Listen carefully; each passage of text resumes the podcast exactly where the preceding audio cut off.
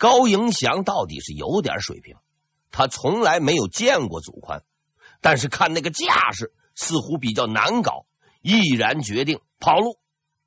但他之所以跑路，不是为逃命，而是为了进攻。高迎祥的战略思想十分清晰：敌人弱小就迎战，敌人强大就先跑路，多凑几个人，人多了再打。一年前，曹文照就是被这种战法报销的。这一回，他的目的地是陕州，在这里有两个人正等待着他：李自成、张献忠。民军最豪华的阵容也就这样了。高迎祥在那里集结了兵力，等待着祖宽的到来。以现在的兵力，高闯王坚信。如果祖宽来了，就回不去了。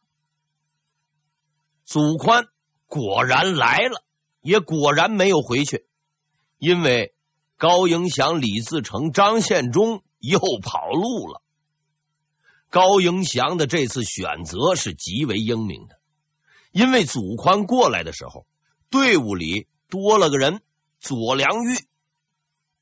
高迎祥的这套策略。对付像王普那样的白痴，估计还是有点用的。但是对付祖宽这种老兵油子，那就没招了。祖宽立马就看穿了这个诡计，拉上了左良玉一块去找高迎祥算账。接下来是张献忠先生的受难时间。其实这个事儿啊，跟张献忠本来没有什么关系，只是高迎祥让他过来帮帮忙。顺道捞点外快，可惜不巧的是碰上了硬货。跑路的时候，根据惯例，为保证都能够跑掉，是分头跑的。高迎祥、李自成是一波，张献忠是另一波，所以官军的追击路线也是两波：左良玉一波，祖宽一波。不幸的是，张献忠分到了祖宽。我说过。祖宽手下的是关宁铁骑，跑得很快，所以他只用了一个晚上就追上了张献忠，大破之。张献忠逃跑了，他率领剩余的部队连夜前行，一天一夜跑到了九皋山，安全了，终于是安全了。然后他就看到了祖宽，估计呀是等候了很久。关宁军很有精神，毫无疲惫之色。全军立刻突击，大砍大杀。张献忠主力死伤几千人，拼死张献忠跑了出去，又是一路狂奔，奔了几百里。张献忠相信，无论如何，起码暂时是安全了。然后啊，祖宽又出现了。我说过，他的速度很快。此后的结果是非常壮观的。用史书的话说，伏尸二十余里，就是死尸有二十多里地。张献忠出离愤怒了，这一回他做了一个违反常规的决定，比较有种回头跟祖宽决战。实事求是的说，上面这句话是不靠谱的。张献忠先生从来不会违反自己的常规。他之所以回头跟祖宽决战，因为在逃跑的路上遇上了两个人：李自成、高迎祥。人多了，胆儿就壮了。张献忠集结数万大军，在龙门设下了埋伏，等待着祖宽的到来。张献忠的这个埋伏难度很大。因为祖宽太猛，手下全都是关宁铁骑，久经沙场，发一声喊，伏兵四起之类的场景，估计啊是下不住。就算是用几万人围住，要冲出来，也就是几分钟的时间。面对困难，张献忠同志展现了水平，他决定攻击中间，利用突袭把敌军一分为二，分而击破。这是唯一的方法。单就质量而言，他的手下实在是比较一般。但正如一位名人所说：“有数量就有质量。”他集结了十倍于祖宽的兵力，开始等待。不出所料，祖宽出现了，依然不出所料，他没有丝毫防备，带领所有的兵力进入了埋伏圈。张献忠也不出所料的发动了攻击，数万大军突袭过来，不出所料的把关宁军冲成了两截。接下来就是张献忠先生意料之外的事儿了。他惊奇的发现，虽然自己的人数占绝对优势，虽然自己出现的相当突然，但从这些被包围的敌人的脸上，他看不到任何慌张。其实张先生这一招用在大多数官军身上，那是很有效果的，但是对于关宁军是无效的。这帮人在辽东主要而且唯一的工作就是打仗，见惯了大场面。所谓伏兵，无非是出来的地方偏点，时间突然点，队伍分成两截，怎么样？照打有什么区别？特别是祖宽。伏兵出现以后，他非但没有往前逃，反而亲自断后，就地组织反击。而他手下的关宁军似乎也没有想跑的意思，左冲右突，大砍大杀。战斗从早上开始，一直就打到了晚上。伏兵打成了败兵，进攻打成了防守。眼看再打下去就要歇菜，撒腿就跑吧。这前后三战，张献忠损失极为惨重，死伤无数，被打出了毛病。据说呀，张献忠听到卢象升、祖宽的名字就打哆嗦。河南不能待了，张献忠率领他的军队转往安徽。相比而言呢，高迎祥、李自成的遭遇。可以用八个字来形容：没有最惨，只有更惨。高迎祥第一次遇见卢象升是在汝阳城外。据史料记载，当时高迎祥的手下有近二十万人，光是营帐就有数百里，连营百里，浩浩荡荡，准备攻城，看起来是相当的吓人。而他的对手赶来救援的卢象升只有一万多人。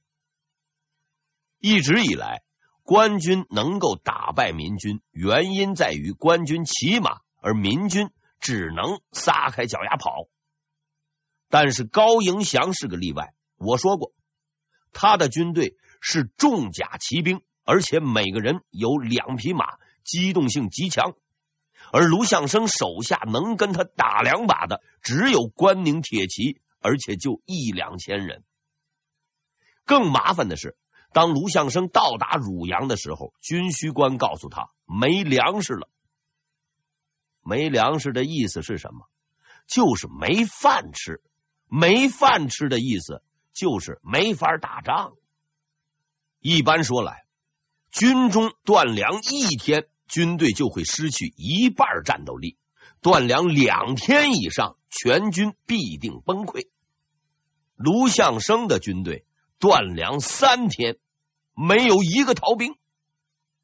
这个看似不可能的奇迹之所以成为可能，只是因为卢象升的一个行动，他也断粮。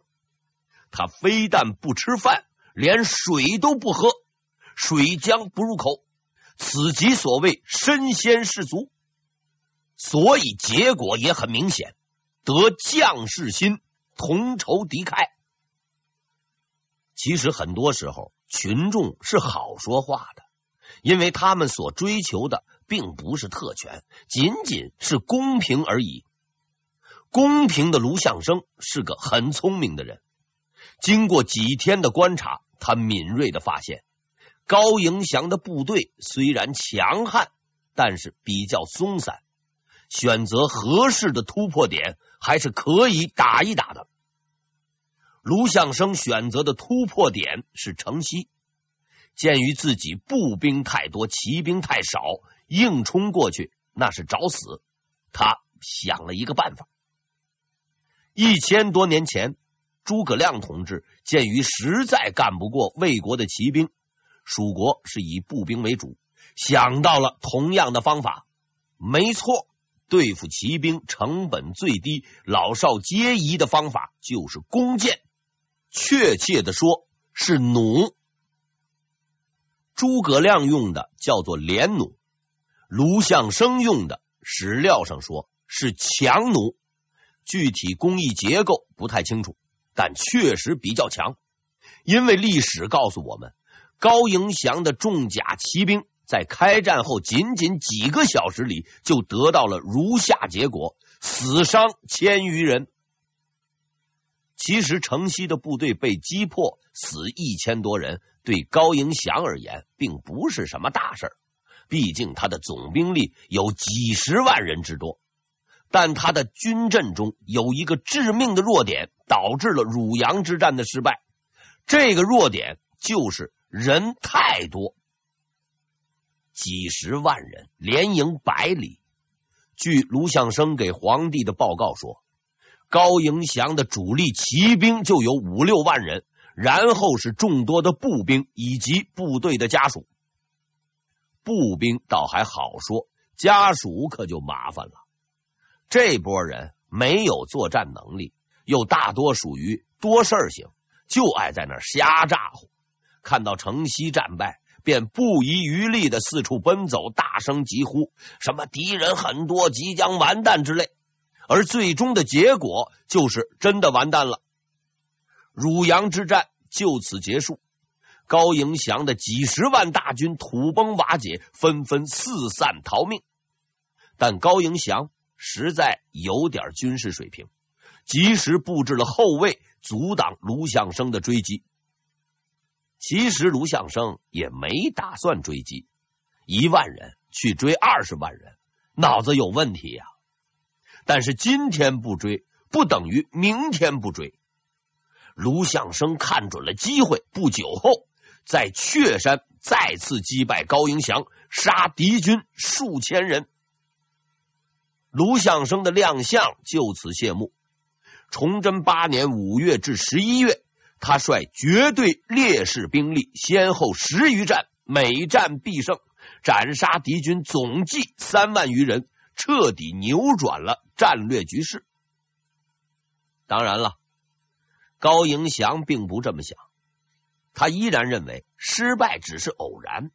他所有的兵力是卢象升的几十倍，战略的主动权依然在他的手中。今年灭不了你，那就明年。这个想法让他最终只活到了明年。十一月过去了。接下来的一个月是很平静的，卢象升没有动，高迎祥也没有动，原因非常简单：过年，大家伙都要过年。无论造反也好，镇压造反也罢，都是工作，工作就是工作。遇到了法定的假日，该休息还是得休息。休息了一个月，崇祯九年正月，哎，接着来。最先行动的是卢象升，他行动的具体方式是开会，开会内容自然是研究作战策略、布置作战计划、讨论作战方案。相对而言，高迎祥的行动要简单的多，只有两个字：开打。从心底里，卢向生是瞧不上高迎祥的，毕竟是草寇。没读过书，没考过试，没有文化，再怎么闹腾，也就是个草寇。所以，对于高迎祥的动向，卢向生是很有把握的。要么到河南开荒，要么去山西刨土，或者去湖广钻山沟，还有什么出息？为此，他做了充分的准备，还找到了洪承畴，表示一旦高迎祥跑到西北五省。自己马上跑过去一块打。然而高迎祥的举动却是他做梦都想不到的。闯王同志之所以叫闯王，就是因为敢闯，所以这一次他决定攻击一个卢象升绝对想不到的地方——南京。当然了，在刚开始的时候，这个举动并不明显。他会合了张献忠，从河南出发，先打泸州，打了几天撤走。接下来，他开始攻击河州，拿下。攻陷河州以后，他开始攻击江浦。江浦距离南京只有几十公里。如果你有印象的话，就会发现，两百多年前，曾经有人以几乎完全相同的路线。向南发起了攻击，并最终取得天下。这个人没错，就是朱元璋。高迎祥同志估计是读过朱重八创业史的，所以连进攻路线都几乎一模一样。可惜他不知道，真正的成功者是无法复制的。朝廷得知消息后大为震惊。南京兵部尚书立即调集重兵，对高迎祥发动反攻击。经过几天激战，高迎祥退出了江浦。退是退了，偏偏没走。他集结几十万人，开始攻打滁州。至此可以断定，他应该读过朱重八的传记，因为几百年前朱元璋就是从河州出发。攻占滁州，然后从滁州出发，攻下了南京。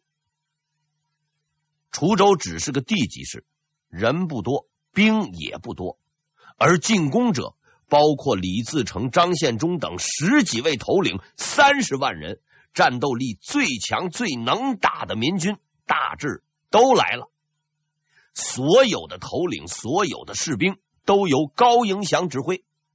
高闯王终于爬上了人生山峰的顶点，山峰的顶点再迈一步，哎，就是悬崖。但至少在当时，形势是非常的乐观。滁州城内的兵力还不到万人，几十万人围着打，无论如何那是没有问题的。几天后，高迎祥得知卢象升率领着援军赶到了。高迎祥依然不怵，因为卢象升的援兵也只有两万多人。此前虽说吃过卢阎王的亏，但现在手上有三十万人，平均十五个人打一个，就是用脚趾头算也能算明白了。卢象升率领总兵祖宽、游击罗岱向滁州城外的高迎祥发动了进攻。双方会战的地点是城东五里桥。在讲述这场战役之前，有必要介绍一下这里的地形。在滁州城东有一条很宽的河流，水流十分汹涌。我再重复一遍：河流很宽，水流很汹涌。这场会战的序幕是由祖宽开始的。关宁铁骑担任先锋，冲入敌阵，发动了进攻。战斗早上开始，下午结束。结束的时候，那条很宽、水流很汹涌的河流已经断流了。断流的原因，史料说法如下：积尸填沟尾壑，储水为不流。通俗点的说法。就是尸体填满了河道，水都流不动了。尸体大部分的来源是高迎祥的部下。在经历近七年的光辉创业后，他终于等来了自己最惨痛的溃败。关宁铁骑实在是太猛，面对城东两万民军，如入无人之境，乱砍乱杀。高迎祥很聪明。他立即反应过来，调集手下主力骑兵，准备发动反击。毕竟有三十万人呢，只要集结反击，必定反败为胜。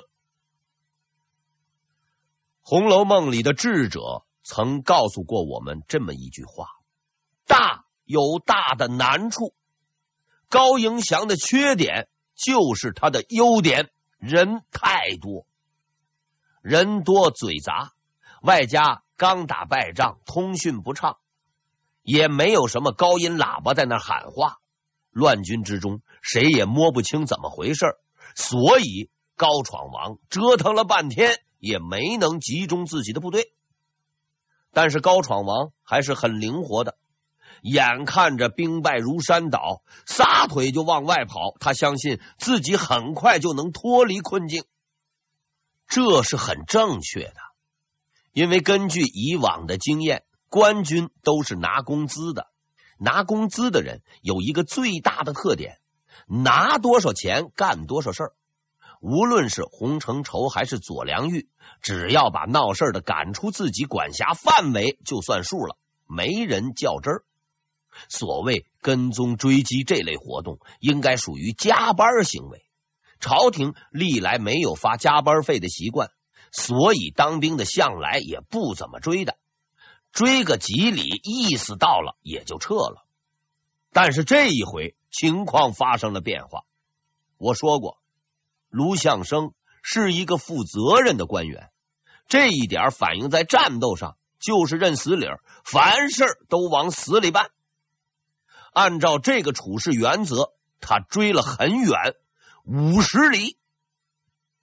之前我还说过，卢象升的外号是卢阎王，虽然长得很白，但手很黑。无论是民军还是民军的家属，只要被他追上。通通都格杀勿论。五十里之内，民军尸横遍野。保守的估计，高迎祥的损失大致在五万人以上。追到五十里外，停住了。卢象升不追了，不是因为不想追，也不是不能追，而是不必追了。